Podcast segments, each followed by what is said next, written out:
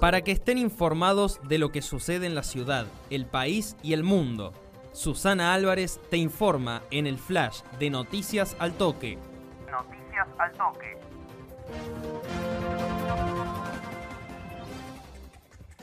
En este martes 15 de febrero de 2022, la información nos llega en primera instancia desde el portal La Nación. Corrientes, un avión hidrante que combatía los incendios, se prendió fuego. Ocurrió mientras era reabastecido en pista. El piloto no se encontraba a bordo de la nave. Sobre esta situación dramática que se está viviendo en el litoral argentino, pero desde otro ángulo, en el portal Noticias Argentinas, Antonio Deramo alerta sobre que los incendios en el litoral y la falta de recolectores para levantar la cosecha ponen al borde de la quiebra a muchos productores. Una vez más, se pudren toneladas de frutas pese al decreto de Alberto Fernández para que los trabajadores temporarios no pierdan beneficios. Además, los incendios hackean el futuro de los agricultores.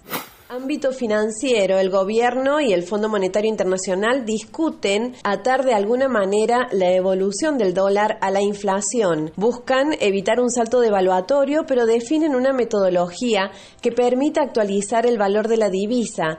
Todavía se discute cuál será la tasa de actualización. Según supo ámbito en las últimas horas, la metodología de actualización del tipo de cambio establecería algún tipo de relación con la evolución general de los precios. Otra de ámbito financiero, alertan por aumentos escandalosos de dos dígitos en los precios de los alimentos. A la espera del dato oficial de inflación de enero, analistas privados advirtieron sobre los incrementos de precios en alimentos. El INDEC dará a conocer mañana el índice de precios al consumidor de enero.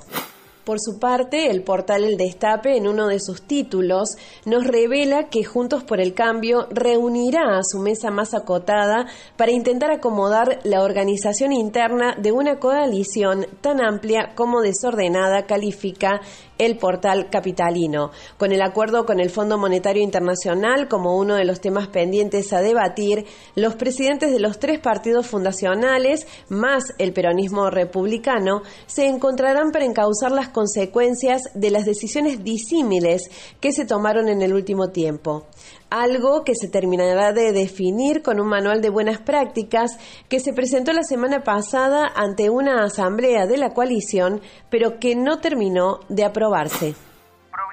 La buena de hoy llega desde el ámbito provincial. En el portal de la Nueva Mañana, la provincia de Córdoba distinguió a 10 científicas cordobesas por sus investigaciones. El gobierno de Córdoba entregó los reconocimientos a mujeres en ciencia, una iniciativa que tiene el propósito de visibilizar y reconocer a mujeres investigadoras por su trayectoria, sus aportes en diversos campos científicos y en la promoción constante a la transferencia de conocimientos. Además, se entregó una mención especial a trabajos orientados al SARS-CoV-2.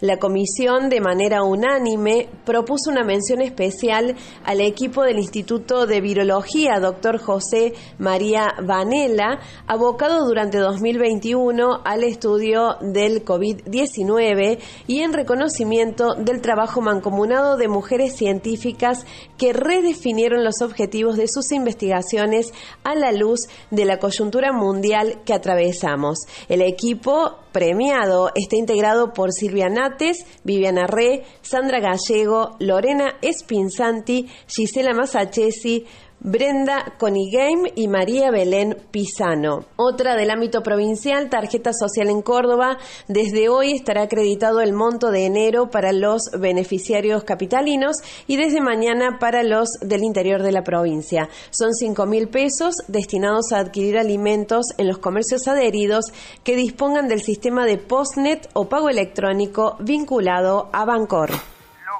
Del orden local. Rosa tenía razón, la madre de Nicolás Sabena, quien continúa desaparecido desde septiembre de 2008, logró que uno de los policías que actuaba en las investigaciones de instrucción por la desaparición de su hijo, Gustavo Yarzábal, admitiera ante la justicia que contactaba a los Varga Parra antes de los allanamientos que se disponían sobre ellos.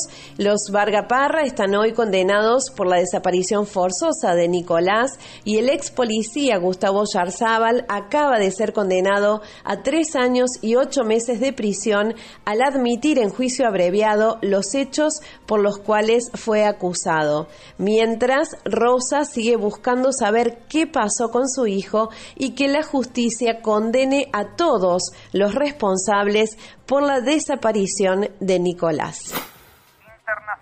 Del portal Euronews nos llegan las noticias internacionales. Rusia anuncia el retorno de algunas de sus unidades militares a los cuarteles. Las negociaciones entre Occidente y Rusia se agilizan para evitar el colapso de la crisis en Ucrania. Canadá invoca la ley de emergencias para frenar a los antivacunas. El primer ministro Justin Trudeau ha invocado por primera vez en el país desde hace más de medio siglo la denominada ley de emergencias, con lo que el gobierno federal toma todo el poder en detrimento de las provincias y permite restringir derechos fundamentales. El objetivo es frenar las protestas que han llegado a bloquear pasos fronterizos. Que tengan un excelente martes 15 de febrero de 2022 y recuerden que como este no hay dos para que estén informados de lo que sucede en la ciudad, el país y el mundo. Susana Álvarez te informa en el flash de Noticias al Toque